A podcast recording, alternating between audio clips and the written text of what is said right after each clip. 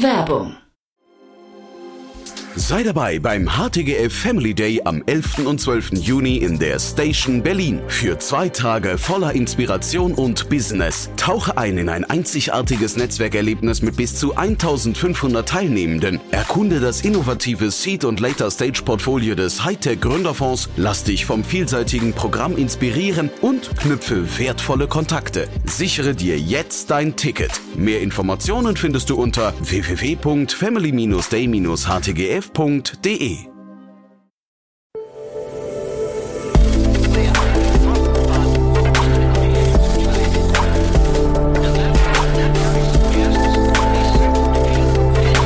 Startup Insider Daily. Investments und Exits.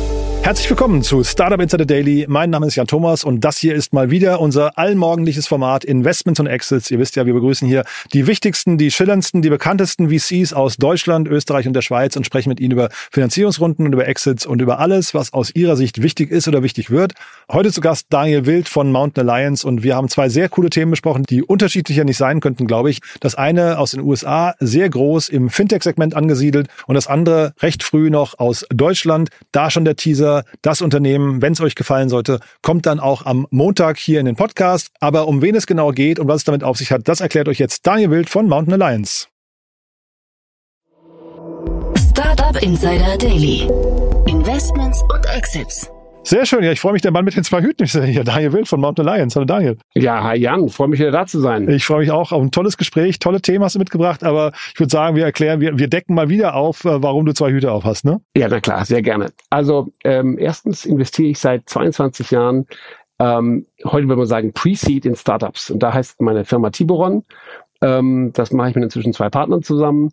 Und ähm, da können sich alle, die, sagen wir mal, ihren Startup gegründet haben und noch keine institutionellen Investoren an Bord haben, bei uns melden. Wir sind so eine Art institutioneller Business Angel, wahrscheinlich auch irgendwann mit einem kleineren Fund, wird sich dann zeigen. Du wirst es rechtzeitig erfahren. und äh, das ist Tiburon. Ja? Also Tiburon investiert Pre-Seed, First Institutional Money in, in spannende Founder, Schwerpunkt Deutschland, aber auch Europa. Mhm. Und der zweite Hut, ähm, ich habe die letzten äh, 12, 13 Jahre aufgebaut, die börsennotierte Beteiligungsgesellschaft äh, Mountain Alliance heißt es inzwischen, früher hieß E-Commerce Alliance und Mountain Alliance ist ein Listed VC. Und bei Mountain Alliance machen wir was, was jetzt gerade in wird, nämlich wir kaufen Secondary Portfolien von digitalen Beteiligungen. Also wir haben bei der Mountain Alliance 23 schnell wachsende digitale Firmen, Bekanntere sind Exasol, haben wir die Börse gebracht und so. Und wir wachsen, indem wir weitere Portfolien zukaufen von Leuten, die sagen, oh, sie haben hier digital investiert und verkaufen das ganze Portfolio. Das macht Mountain Alliance. Und ich sehe zurzeit, wie du das siehst, aber man sieht diesen Trend immer öfters, das Thema Venture Secondary, äh, das scheint jetzt stärker zu kommen. Äh, kann ich wenig zu sagen, aber ich kann mir das vorstellen, weil das Marktumfeld das irgendwie erlaubt, ne, gerade oder oder fast fast verlangt. Ja. Genau. Also von wem kaufen wir? Wir kaufen von Corporates, die ähm, ein Portfolio von digitalen Beteiligung gemacht haben, aber das jetzt nicht mehr in die Strategie passt. Neuer CEO da ist. Wir kaufen aber auch von Family Office, die die eine Investition gemacht haben in eine Gruppe von Companies und sagen, okay, das passt jetzt nicht mehr, jetzt macht zu viel Arbeit. Sowas machen wir und das sind die beiden Hüte. Und heute haben wir zwei Themen und das eine ist ein frühes, das passt zu Tiburon, das andere ist ein späteres, das passt zu Mountain Alliance. Sehr cool. Ja, dann lass uns mit dem, mit dem äh, Tiburon-Thema anfangen, würde ich sagen. Ne? Ein kleines Unternehmen, also noch kleines Unternehmen, aber ein spannender Ansatz, finde ich. Und der, ich glaube, der passt zu einer These, die ihr auch vertretet, ne? Genau, also wir versuchen ja immer thesenbasiert zu investieren. Ne? Das machen, glaube ich, die meisten äh, VCs. Und ich glaube an verschiedene Themen im Bereich Arbeit. Ich glaube, dass unsere Arbeit immer dezentraler, immer mehr hybrid, vielleicht sogar völlig remote wird, aber damit produktiver als je zuvor. Wenn du die Zahlen siehst, dann siehst du, dass die Volkswirtschaften in Deutschland, Europa und auch USA die Produktivitätssteigerung mit der ganzen Technologie, die waren die letzten Jahre nicht so stark da. Das fehlt tatsächlich. Ne? Und die Arbeitskräfte werden weniger. Wir müssen also Produktivität steigern. Und die Frage ist jetzt, in Corona haben wir alle gelernt, zu Hause zu arbeiten. Die Menschen gehen nicht in die Büros zurück oder jedenfalls nicht zu 100 Prozent. Wie wird sich in Zukunft Remote oder auch hybrides Arbeiten so gestalten und verbessern lassen, dass es besser ist als vorher? Also ich glaube, dass die Menschen in wenigen Jahren aufgrund von Tools wie einem, was wir jetzt besprechen, besser hybrid arbeiten werden, als wenn sie die ganze Woche im Büro verbringen. Mhm. Genau, da habe ich heute das Beispiel mitgebracht. Das heißt Benear. Das ist ähm, eine SaaS Enterprise Software Company, gegründet in Köln, Deutschland. Letztes Jahr erst im März. Also die Firma ist jetzt äh, was 14 Jahre, 14 Monate sind das, sind das alt. Und die hat inzwischen 1,7 Millionen komplett eingesammelt. Und jetzt die letzte aktuelle Runde war eine Million von Alligator. Das ist ja ein kleiner Fund, der spezialisiert ist auf HR-Themen. Und der NRW-Bank und Flossbach vom Storch. Flossbach von Storch sind Vermögensverwalter, die auch die erste Runde gemacht haben. Also für mich sehr interessant, dass ein Vermögensverwalter sowas macht. Das ist schon meine spannende Sache. Aber was macht Binier? Binier ist eine Softwarelösung, die es Unternehmen ermöglicht, ihre Mitarbeiter im Homeoffice besser zu verbinden, das Zusammenarbeiten in Teams. Das Interessante bei diesen Pioneers ist, die sind völlig auf Microsoft Teams ausgerichtet integriert. Das heißt, das ist quasi ein Add-on oder, oder ein Tool ähm, für Microsoft Teams, damit die, diese Teams sich informeller austauschen können, anders zusammenarbeiten, informell begegnen, alles digital. Ähm, Alligator, vielleicht mal ganz kurz, die hatte ich auch im Podcast hier. Ähm, der Benjamin Fisser war hier mal zu Gast. Äh, ein verrückter, verrückter VC, kann man glaube ich wirklich sagen. Wer, wer es nicht glaubt, muss immer deren TikTok-Account angucken. Mhm. Ähm, siehst du das Ganze als ein HR-Thema? Ja, ist aber so, ich kenne Benjamin Fisser und Alligator, weil die uns immer als Investor haben wollten. Ah, okay. Wir haben wir nicht gemacht, weil wir halt direkt investieren. Ne? Ich finde die mhm. Jungs gut. Ich finde den Ansatz auch super konsequent. Ich sehe das hier schon irgendwo als ein HR-Thema, wenn HR ganz weit gefasst ist. Also mhm. wenn HR inkludiert Produktivität und wie die Menschen arbeiten. Mhm. Also wenn New Work quasi HR ist, dann passt das da rein enges HR ist es mit Sicherheit nicht. Hm. Ich hatte den äh, Malte Hendricks hier äh, zu Gast, den, einen der Gründer äh, eben von Binier. Ich fand das ein sehr, das Gespräch kommt am Montag, übrigens, wer reinhören möchte. Ich finde das einen sehr smarten Ansatz hinterher. Ich kann, ich habe wenig Verständnis dafür, wie leicht es ist, das zu verkaufen an Unternehmen, wie, also wie, wie, wie schnell das adaptiert wird, wie, wie offen Unternehmen dafür sind. Aber ich glaube, die Grundthese erstmal zu sagen, man möchte Leute aus der Remote-Einsamkeit rausholen, aus diesem, wir haben es, glaube ich, im Gespräch den Corona-Blues genannt, ne, der dabei viel mhm. so mitschwingt. Das ist, glaube ich, schon verständlich, dass man sagt, man möchte eigentlich simulieren, dass es so irgendwie doch ein, eine Heimat im Büro gibt, ne, wo man irgendwie mit Kaff also mit Leuten an der Kaffeeküche stehen kann oder man mit Leuten irgendwie gemeinsam Mittag essen kann. Und so ist ja diese bisschen spielerische Welt von denen auch aufgebaut. Genau. Also ich meine, die, was wir verloren haben in Corona, ist der informelle Austausch äh, der Watercooler Moment. Watercooler, oder, ja, genau. Genau, das ja. Gespräch an der Kaffeemaschine auf Deutsch, ne? Mhm. wo du plötzlich mit deinem Chef oder dem Chef von deinem Chef zusammentriffst und irgendwas austauscht oder mit, mit Kollegen, die nicht in deinem Projektteam sind, dich austauscht. Und das mhm. kann es halt, das gibt's im klassischen Zoom nicht, weil das Meetings sind, die nicht geplant, sondern zufällig sind. Mhm. Und wie kannst du diese informelle, spontane, schnelle Welt, wie kannst du die, die ins digitale Leben bringen? Und da bauen die eine Lösung. Ich finde das, ich finde das sehr spannend. Die sind auch äh, super verdrahtet im NRW Startup-Ökosystem, machen da unheimlich viele Sachen. Mhm. Ich glaube, dass das sehr spannend ist. Ich kann dir aber sagen, es ist nicht so leicht zu verkaufen. Mhm. Und das Modell muss extrem getuned werden. Du erinnerst dich vielleicht, wir beide haben mal gesprochen über die Beteiligung von uns, Tiburon, genau in dem Space, weil es eben zu unserer These passt, aus Kalifornien, mhm. Closer, also ja, work-closer.com. Ja. Mhm. Die Jungs ähm, machen das nicht auf Microsoft basiert, aber machen dasselbe Thema. Und die hatten ursprünglich neben dem Rechner einen iPad aufgestellt, mhm. der always on war, der nicht gefilmt war, wo du quasi gucken konntest, was machen deine Kollegen gerade. Das hat sich nachher als sehr schwierig herausgestellt, mhm. weil natürlich ist das Thema auch hier bei Binier, du wirst noch stärker beobachtet, du wirst transparenter als vorher. Für richtig Produktivität ist das super mhm. und für richtig high-driven Teams ist das super. Aber für einen deutschen Betriebsrat, ja, so, darum glaube ich, das ist ein internationales Thema. Ich glaube, das ist in Deutschland richtig mühselig wird.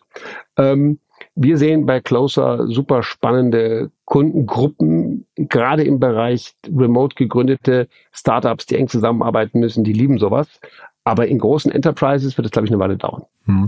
Ich finde äh, diesen optischen Approach ganz nett, weil so, du bringst halt sofort so einen Fun-Charakter rein. Ne? Das heißt, es, genau. es kann dadurch allein vielleicht schon so ein bisschen so ein, so ein spaßiges Element am, am Rande sein bei der Arbeit und so ein bisschen ja, Leute zum Lachen bringen. Ähm, ich finde interessant, und du hast ja gerade zu Closer die, die Parallele gezogen, ich finde interessant tatsächlich hier, dass sie das auf Microsoft Teams Basis machen, weil damit hast du erstmal eine sehr klare und auch ähm, Malte hat erzählt, vom Datenschutz her eigentlich erstmal eine sehr niedrigschwellige äh, Eintrittshürde. Ne? Also es geht relativ leicht, weil die, du, du im Prinzip eigentlich mit den Daten des Unternehmens wenig zu tun hast. Richtig. Und natürlich, du bist sozusagen in der Umgebung, von Microsoft, wo du von vornherein mal eine riesige Audience hast, die dich potenziell nutzen können. Ja. Das ist schon mal super. Ne? Also du musst eben keinen neuen Client installieren oder ähnliches. Das ist, das ist super. Ähm, und ich meine, das Ganze ist einfach super sinnvoll, weil du hast halt ein Gefühl für Kontext und Präsenz von Leuten. Mhm. Das hast du sonst dezentral nicht. Ne? In welchem Kontext treffen sich gerade? Das kannst du sehen. Was mit der Präsenz. Ja, und du kannst auch sehen, viel schneller als mit anderen Dingen, ob jemand da ist oder nicht. Wenn dir sozusagen ein Meeting schneller vorbei ist, siehst du das bei den, bei den Tools. Deutlich schneller und kannst dich woanders mit einklinken. Also ich glaube, dass das, dass das führt zu weniger Friktion wenn wir beide uns ähm, zu einem Podcast äh, verabreden, mhm. dann muss eine Software laufen und so, das geht schon alles, aber ist jetzt nicht ein Klick und wir sind miteinander. Ne? Und das ist jetzt äh, für, für mich alle zwei Wochen als Experte bei dir easy. Aber wenn ich jetzt täglich mit irgendwelchen äh, Themen schnell sprechen will, mhm. darf das wirklich fast nur ein Klick weg sein. Und das spielerisch einzubauen, das ist schon toll. Und darum glaube ich, ich finde beide Ansätze gut und sag mal so, der, von dieser Art Software wird es noch wahrscheinlich viele geben. Manche werden Features werden von anderen Softwarefirmen, andere werden äh, Standalone sein. Aber die Notwendigkeit, den Menschen diese auch die Kultur und die, die Wärme oder mal Wärme ist vielleicht ein großer Begriff, aber die, die Nähe herzustellen, die ein Unternehmen eigentlich vermitteln kann, da braucht's was. Mhm. Und das, was ich am spannendsten finde, ist, du arbeitest dann in komplett digitally mediated environments. Das bedeutet, dass beispielsweise Gespräche, Videokonferenzen, auch Brainstormings, kannst du dir vorstellen, jetzt schon, wie du die mit KI unterstützt. Mhm. Wie Protokolle automatisch geschrieben werden, weil es halt digital ist. Mhm. Wie Analysen mit Knopfdruck hinzugefügt werden, wie Aufgaben entstehen und nachgehalten werden. Das geht viel besser, als wenn du in der echten Firma im Meeting sitzt mhm. und irgendeiner die ganze Airtime nimmt. Mhm.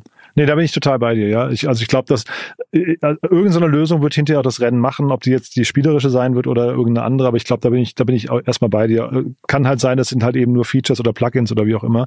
Ähm, Sag mal was zu dem, äh, zu dem Pricing. Ich fand, also äh, sag erst mal vielleicht, also acht Euro geht's los im Monat pro Nutzer. Dann mhm. nächste Version ist zehn und dann gibt's eine Enterprise-Version noch. Teuer oder nicht teuer? Naja, also diese, wenn es wirklich was bringt, sind diese acht Euro nicht viel. Mhm. Ähm, ich glaube, ich glaube aber eher, ich sehe eher die 8 als die richtige Zahl. Ich würde sagen, viel teurer darf das auf Dauer nicht werden. Ja. Und muss das auch nicht kosten. Ich glaube, man kann sowas auf Dauer deutlich noch günstiger anbieten. Das hätte ich halt auch gedacht. Ich glaube, weil, äh, also das ist dann schon, dann fängt ja so ein Controller auch mal an zu rechnen und dann, ich finde, äh, oder ich vermute mal, es ist schwierig, den äh, Nutzen tatsächlich zu belegen. Ja, also die, ich hatte Ihnen auch gefragt, auf welche KPIs Sie gucken und das, äh, also das ist schon nachvollziehbar, ne? Nutzungsdauer und solche Geschichten, aber den, den Folgenutzen, ne? also äh, steigt die, die Grundatmosphäre im Büro, sind Leute zufriedener mit der Arbeit und sowas, lässt sich sehr schwer messen in direktem Zusammenhang. Ne? Absolut, aber wir messen natürlich auch bei Closer, ne? jetzt um noch mal ein, zwei Daten davon mhm. zu geben. Ich kenne natürlich nicht die Daten von Binier, aber ich vermute, die werden relativ schnell dann ähnliche Sachen sehen. Es gibt sehr viele kurze Gespräche. 50 mhm. Prozent aller Gespräche in Close sind unter fünf Minuten. Okay. Ja, und sehr 25 der, der Screenshare-Sessions sind unter zwei Minuten. Mhm. Zeig doch mal kurz das Slide. Wie war das hier? Ah, danke.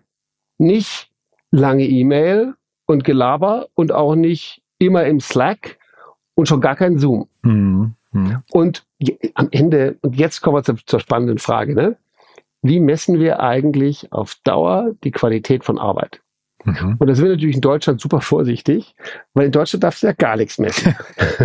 das, es gibt ja. ja drei Wege. Ne? Du kannst den Input messen, mhm. du kannst den Output messen und du kannst den Impact messen. Mhm. Die fortschrittlichsten sind im Impact. Also du führst bei Startup Insider einmal im Halbjahr mit all deinen Mitarbeitern ein Gespräch und sie müssen dir erklären, welchen Impact sie auf die Fortentwicklung von Startup Insider hatten. Mhm. Das ist meiner Ansicht nach der fortschrittlichste. Der am wenigsten fortschrittlichste Input, du misst halt Zeit, wer ist da. Mhm. Und Output ist auch klar, ne? wer produziert wie viel Output. Mhm. Und ich glaube, dass du mit diesen, dieser Art Tools eben deutlich weiterkommst, du bist deutlich output-orientierter und du bist am Ende produktiver. Mhm. Es geht alles schneller. Ja? Jetzt muss man sich wiederum fragen, wollen wir so eine komplett durch effizient strukturierte Welt? Aber ganz ehrlich, wenn ich jetzt ein Startup investiere oder baue, wo es um Geschwindigkeit geht, dann will ich, dass das möglichst friktionslos funktioniert Mhm. und möglichst produktiv ist in der Zeit, wo die Menschen arbeiten. Ich finde es interessant, du hast ja vorhin auch gesagt, wir sind momentan produktiver als je zuvor, ne? durch dieses ganze Hybrid- oder Remote-Setup.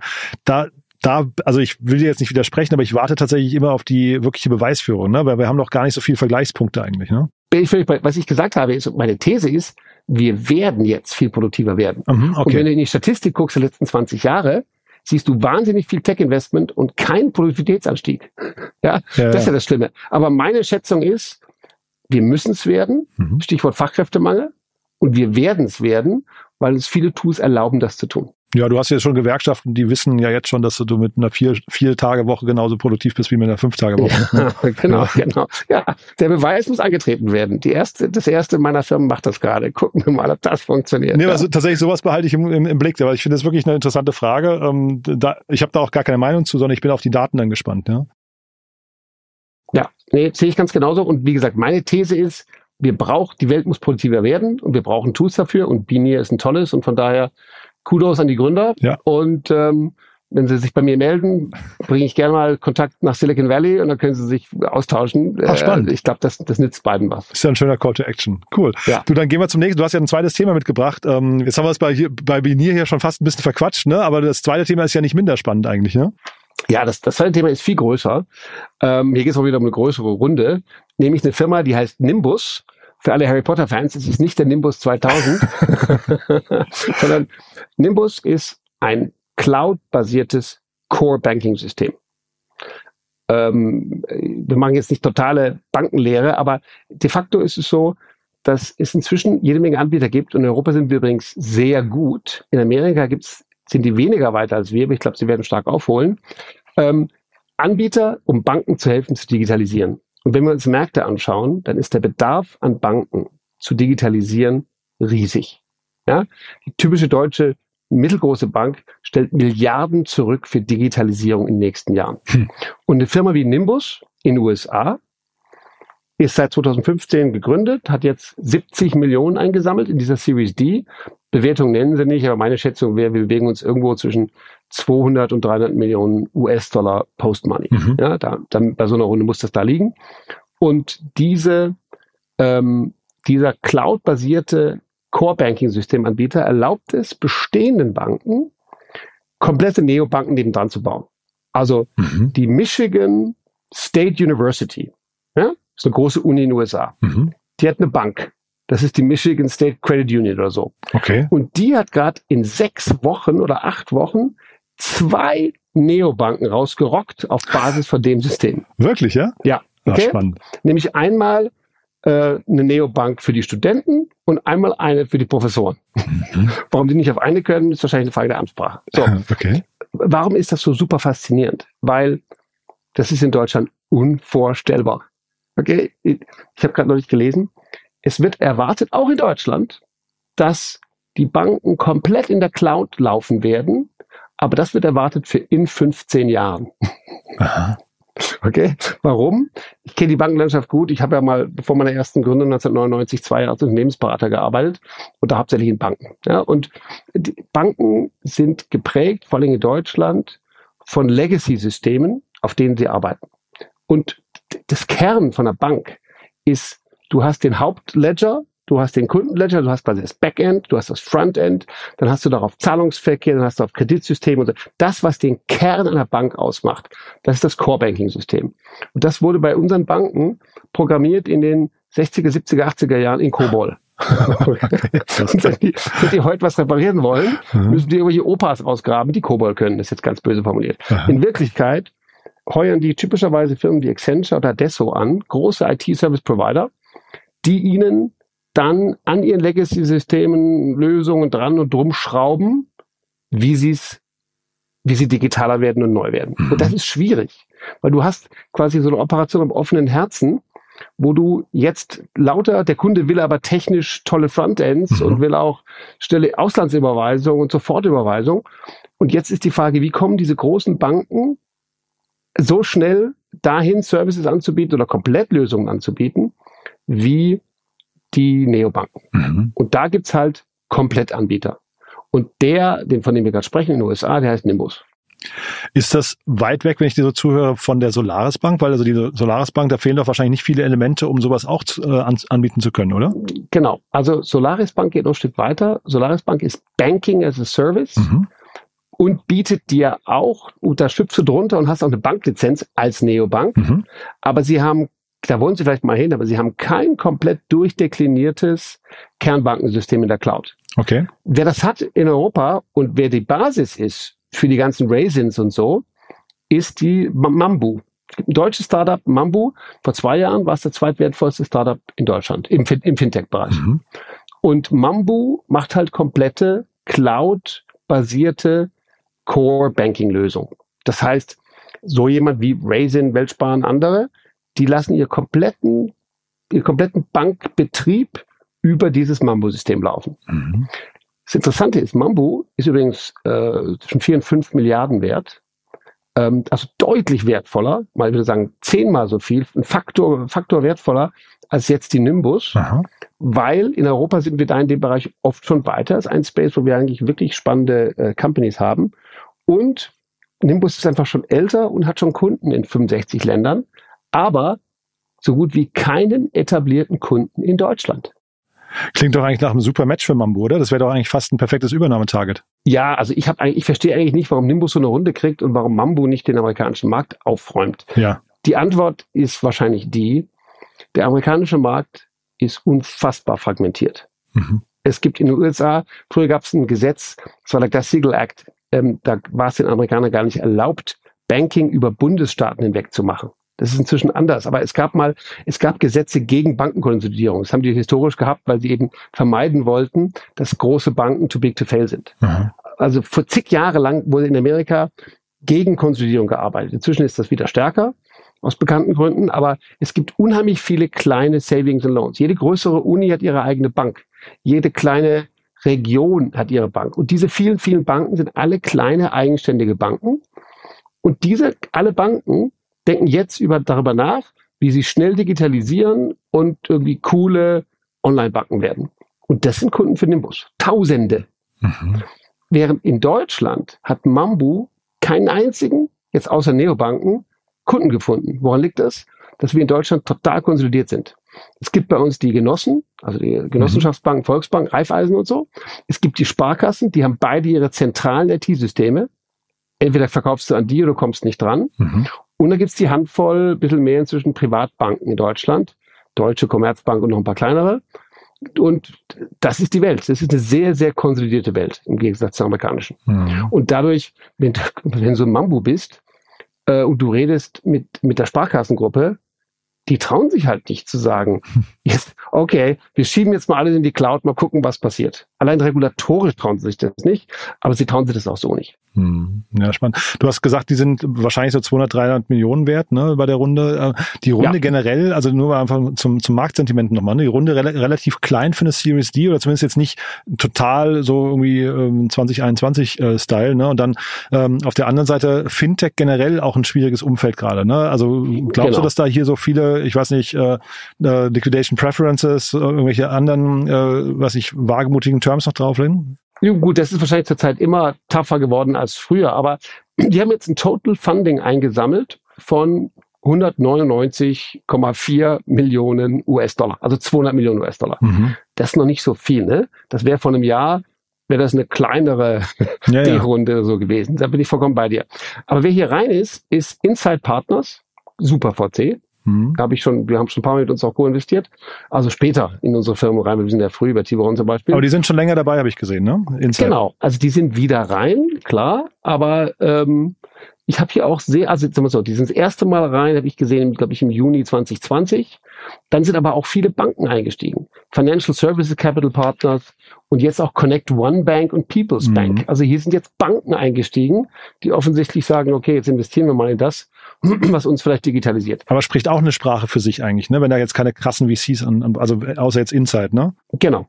Äh, und die machen's, die sind schon drin. Also ja. ich bin schon bei dir. Mhm. Es ist jetzt nichts, was extrem abgeht, aber gleichzeitig es ist trotzdem was, was jetzt mehr Geld sammelt als jemals vorher, mhm. was offensichtlich am Markt ist und Kunden findet und einfach ja, also Solutions like Nimbus Smart Launch, mhm. da machen sie eine fully operational Digital Bank in 90 Tagen. Das ist halt, mhm. ja, ähm, ob, wer das alles braucht, bei uns wäre vielleicht unklar, aber wenn du halt ähm, die tausenden amerikanischen kleinen Banken hast, die alle ein bisschen digitaler werden müssen, glaube ich, hast du ein großes Feld vor dir. Ähm, dennoch, ich bin bei dir, äh, also eine Mambu könnte das Ding eigentlich kaufen oder den Markt selber angehen, wahrscheinlich tun sie es auch. Mambu ist ja in Berlin gegründet, inzwischen in Amsterdam domiziliert und haben sehr, sehr viele Kunden, aber fast alle außerhalb von Deutschland. Mhm. Na, mir geht's nur so ein bisschen auch um das äh, Grundverständnis für den Fintech-Markt gerade, ne? weil dem, dem geht's eigentlich die ganze Zeit schon nicht so gut und ich finde, das ist, das ist jetzt kein, ähm, äh, sag mal, kein Gegentrend, der sich hier abzeichnet. Nee, und ich habe dazu eine harte These, mhm. die heißt, das Imperium schlägt zurück.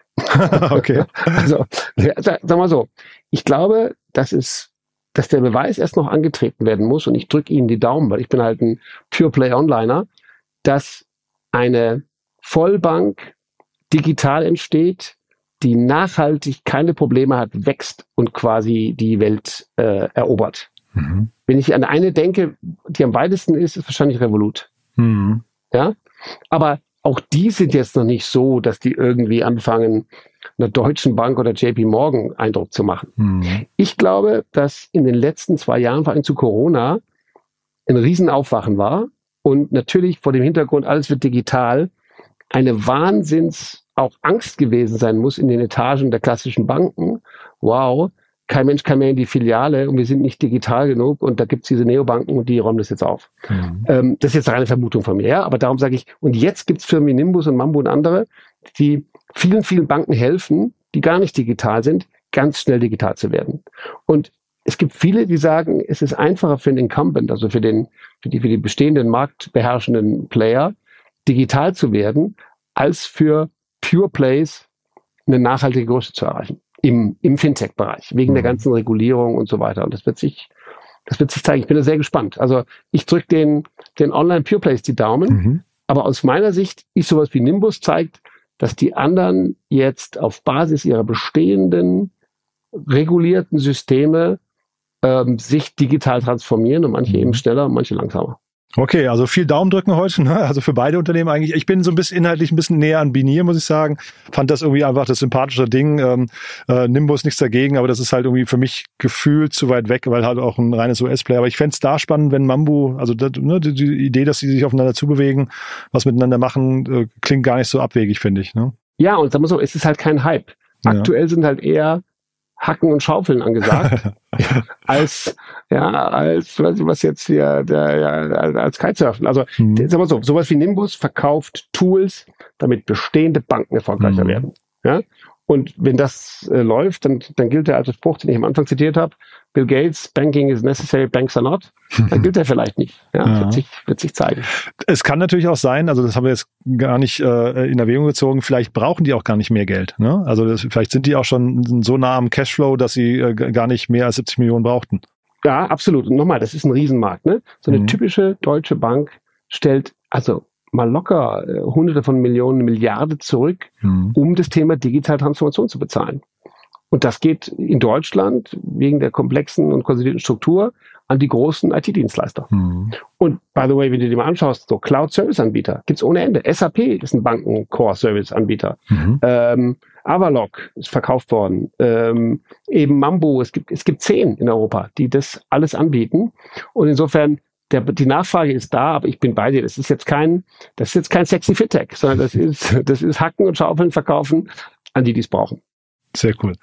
Du Daniel, da hat's großen Spaß gemacht, tolle Themen. Äh, vielleicht dein Call to Action nochmal zum Schluss? Na klar. Also A, freue ich mich, wenn Binier sich meldet. Ich bringe die gerne mit Closer zusammen. Aha. Die Welt muss produktiver werden. Und grundsätzlich, wir suchen coole junge Teams, die gerade jetzt, wo die Zeiten ein bisschen tougher sind, Lust haben zu gründen. Ähm, und freuen uns, wenn wir als Tiboron den ersten institutionellen Check schreiben können. Typischerweise, wenn ein bisschen Traction da ist, dann bei Tiboron melden. Und wer ein Portfolio übrig hat und es nicht mehr haben will und ein paar spannende digitale Sachen drin, das gucken wir uns als Mountain Alliance gerne an. Sehr cool. Du dann ganz lieben Dank und bis in zwei Wochen. Alles klar, Jan. Bis dann. Bis dann. Ciao. Ciao. Startup Insider Daily, Investments und Exits. Der tägliche Dialog mit Experten aus der VC-Szene. Ja, das war Daniel Wild von Mountain Alliance und das war Investments und Exits für heute. Ich habe es euch gesagt, coole Themen, sehr unterschiedlich und Be Near, nachweislich ein sehr spaßiges, cooles Thema. Schaut euch mal die Webseite an, macht großen Spaß.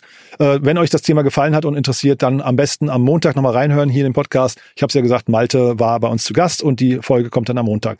Wenn euch der ganze Bereich Investments und Exits generell interessiert, dann, ich habe es ja hier schon mehrfach erzählt, schaut euch mal unseren Newsletter an. Wir haben einen Newsletter, der quasi diesen Bereich hier, diesen Podcast, unser Morgenformat flankiert mit noch mehr Finanzierungsrunden und allem, was dazugehört. Ihr wisst ja, wir haben ein Content-Team, das insgesamt 500 Nachrichtenquellen pro Tag screent und auf der Suche ist nach den spannendsten Finanzierungsrunden und daraus dann eben unter anderem tolle Newsletter erstellt. Einer, wie gesagt, zum Thema Investments und Exits, den findet ihr kostenlos auf www.startupinsider.de auf unserer großen Plattform, wo wir ja nach und nach nach alle Startups der deutschsprachigen Startup-Szene ja aggregieren, zusammenstellen, versammeln und dann dort alle Gründerinnen Gründer, ihre Business Angels, VCs, Podcasts, Events und alles, was dazugehört, auflisten, durchsuchbar machen und ja, im Prinzip für jeden, der sich für die Startup-Szene interessiert, wahrscheinlich die beste Informationsplattform in Deutschland bauen. Das ist unsere Mission. Dafür suchen wir auch nach wie vor noch helfende Hände und schlaue Köpfe, die uns unterstützen. Das heißt, wenn ihr auf der Suche nach einem coolen Job, nach einer coolen Mission seid, schaut euch unsere Plattform mal an und wenn sie euch genauso begeistert wie uns, dann meldet euch gerne im Bereich Bereich Arbeitet mit uns auf der Plattform findet ihr alle offenen Jobs, aber ihr könnt mich auch anschreiben oder unser Team. Wir freuen uns auf jeden Fall über jeden, der mit uns in den Austausch gehen möchte und sagt, hey, das ist eine coole Mission, da möchte ich gerne dabei sein. So, das war's für den Moment. Euch einen wunderschönen Tag. Falls wir uns nicht mehr hören sollten, ein tolles Wochenende, aber ihr wisst ja, zum einen kommen nachher noch tolle Interviews, unter anderem unser Krypto-Podcast To Infinity and Beyond und morgen dann wie immer unser Media Talk und am Sonntag dann wie immer Startup Insider Read Only, unser Bücher-Podcast, wo meine wundervolle Kollegin Annalena Kümpel immer Autorinnen und Autoren einlädt aus der Startup-Szene oder die Bücher geschrieben haben, die sich an die Startup-Szene richten. Ein tolles Format, das wundervoll zum Sonntag passt, entweder zum langen Frühstück im Bett oder zum nachdenklichen und entspannenden Spaziergang durch den Park. So, jetzt wirklich Schluss von meiner Seite. Euch noch einen tollen Tag und ja, bis nachher, bis morgen oder ansonsten ein schönes Wochenende. Ciao, ciao.